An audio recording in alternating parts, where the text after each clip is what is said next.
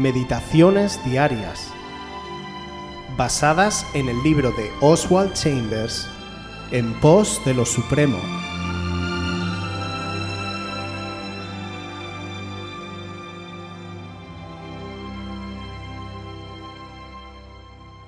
Su ascensión y nuestra unión. Lucas 24, 51.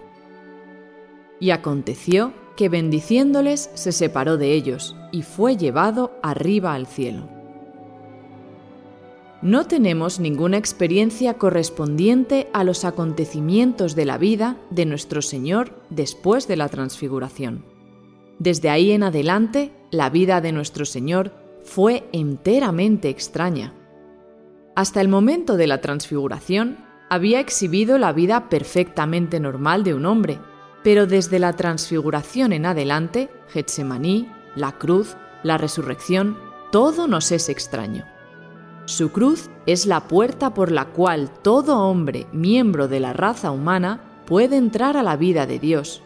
Debido a su resurrección, tiene el derecho de dar la vida eterna a cualquier hombre, y por su ascensión, nuestro Señor entra al cielo y mantiene la puerta abierta a la humanidad. Sobre el monte de la ascensión, la transfiguración es terminada. Si Jesús hubiese ido al cielo desde el monte de la transfiguración, habría ido solo y no hubiera sido para nosotros más que una figura gloriosa. Pero le volvió las espaldas a la gloria y bajó del monte para identificarse con la humanidad caída.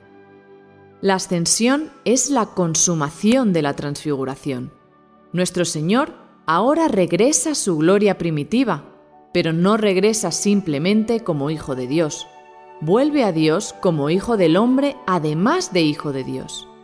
Ahora hay libertad de acceso para cualquiera hasta el mismo trono de Dios por la ascensión del Hijo del Hombre. Como Hijo del Hombre, Jesucristo limitó deliberadamente la omnipotencia, omnipresencia y omnisciencia en sí mismo ahora son suyas en pleno y absoluto poder. Como Hijo del Hombre, Jesucristo tiene todo poder junto al trono de Dios. Es Rey de Reyes y Señor de Señores desde el día de su ascensión hasta ahora. El pasaje bíblico de la transfiguración es muy diferente al resto de momentos de la vida de nuestro Señor Jesús acababa de dar a sus discípulos una gran revelación. Les mostró que Él era el Hijo de Dios y que verdaderamente Él era el Mesías, pero también les dijo que su próximo destino era Jerusalén y que ese iba a ser el final. Allí iba a ser entregado por los religiosos más influyentes de su sociedad para ser cruelmente torturado y asesinado. Pero acto seguido les advirtió de que esto no sería una derrota, sino que sería una victoria, ya que todo lo que habría de ocurrir significaría el cumplimiento de lo que estaba escrito. Les dijo que cualquiera que quisiera seguirle tendría que estar dispuesto a pasar por lo mismo que él pasó. Todo esto chocaba radicalmente con la idea que tenían de él como gran libertador político y humano, sus expectativas eran otras más carnales, más inmediatas a sus circunstancias temporales, así que las palabras de Jesús provocaron un estupor que les dejó confusos y con un cóctel de emociones contradictorias. Jesús siempre actuaba así. Cuando creían que ya habían entendido las cosas, de pronto Él irrumpía y les llevaba espiritualmente por otro lado. Jesús vivía en una constante oración. El hablar con el Padre, el retirarse a orar, formaba parte de su normalidad, y en medio de esa normalidad, en un momento de oración, ocurrió la transfiguración. Jesús estaba habituado a tener momentos íntimos con Dios. No esperó a una gran campaña de sanidades y prodigios a ver si ahí se producía una transformación. Esa es la actitud que solemos adquirir como cristianos.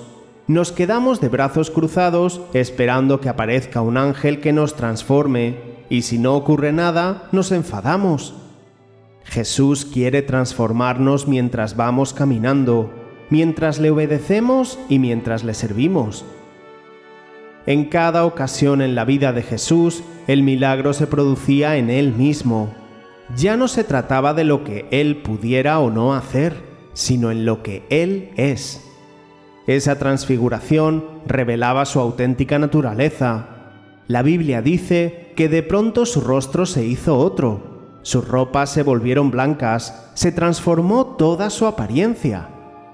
Esta experiencia provocó en Jesús un fortalecimiento espiritual y por un instante Pedro, Jacobo y Juan tuvieron el privilegio de ver quién realmente era y se produjo en ellos un cambio. En esa escena aparecieron también dos personajes, Elías, que vivió 800 años antes de Cristo, y Moisés, que vivió 1450 años antes de Cristo. ¿De qué hablaron en ese encuentro?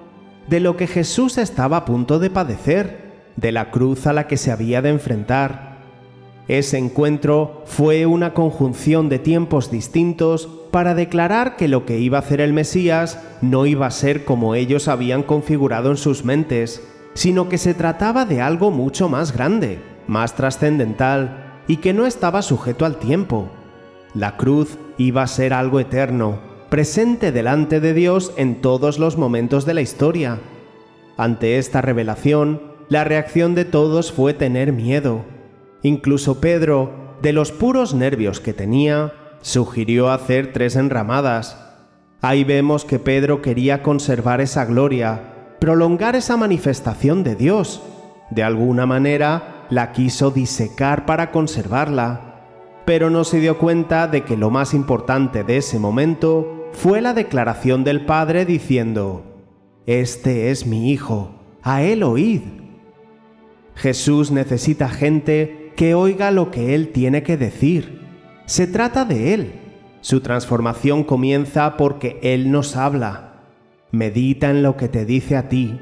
Lo primero sois Él y tú. En ese monte de la transfiguración, Jesús estaba interesado en que Pedro descubriera quién era. Después ya llegaría el momento de ir a predicar a otros, después de la resurrección. Pero ese momento era de revelación para él, y Jesús le miraba como diciendo, Pedro, déjate transformar mirándome a mí, oyéndome a mí. Es en ese momento en el que serás transformado a su imagen. El reino de los cielos es como el que siembra, y sin saber lo que ocurre bajo tierra, algo crece y sucede. Pero en todo esto hay un plano mayor lo real es lo que vives en el monte con Él, no lo que ves con tus ojos terrenales.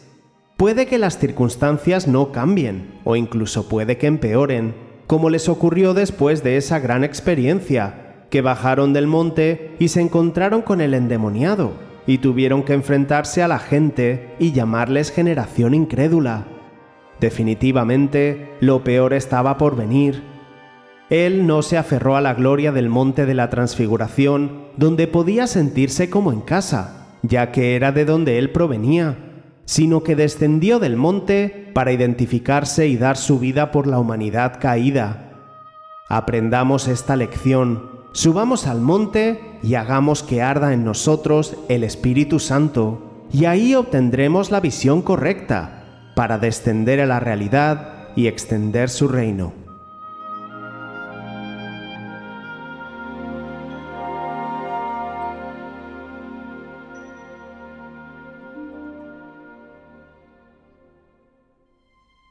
Si quieres volver a escuchar este devocional o cualquier otra de nuestras emisiones anteriores, puedes visitar nuestro canal de YouTube buscándonos como Aviva Voz FM. También puedes ponerte en contacto con nosotros a través de nuestra página web www.avivavoz.es o mandarnos un correo electrónico a la dirección contacta@avivavoz.es.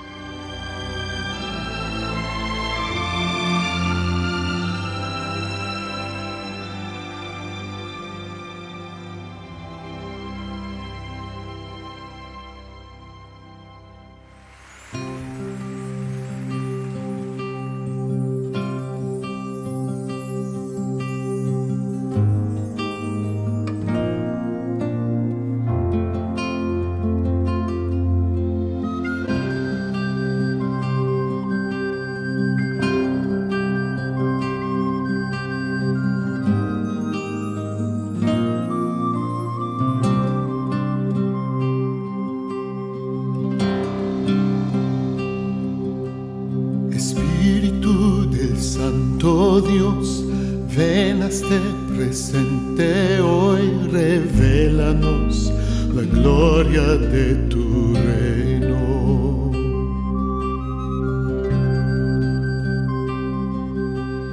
Espíritu del Santo Dios, ven a este presente hoy, revelanos la gloria de tu reino.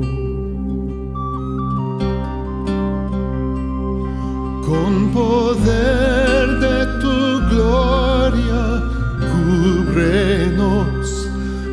vida nueva fluirá de ti. La verdad de tu reino muéstranos con el poder de tu gloria con el poder de tu gloria, cúbrenos.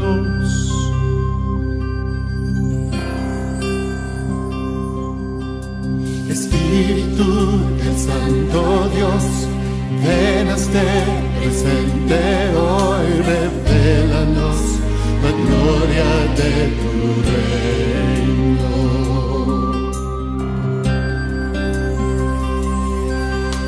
Espíritu del Santo Dios, ven a este presente hoy, revelanos la gloria de tu reino.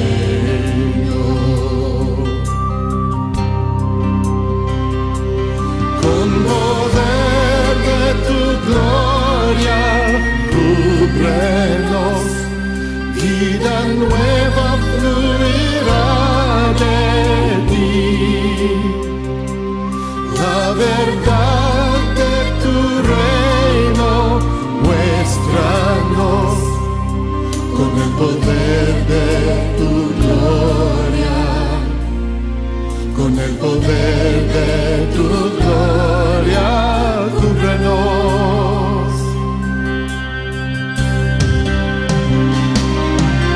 No solo buscamos tener,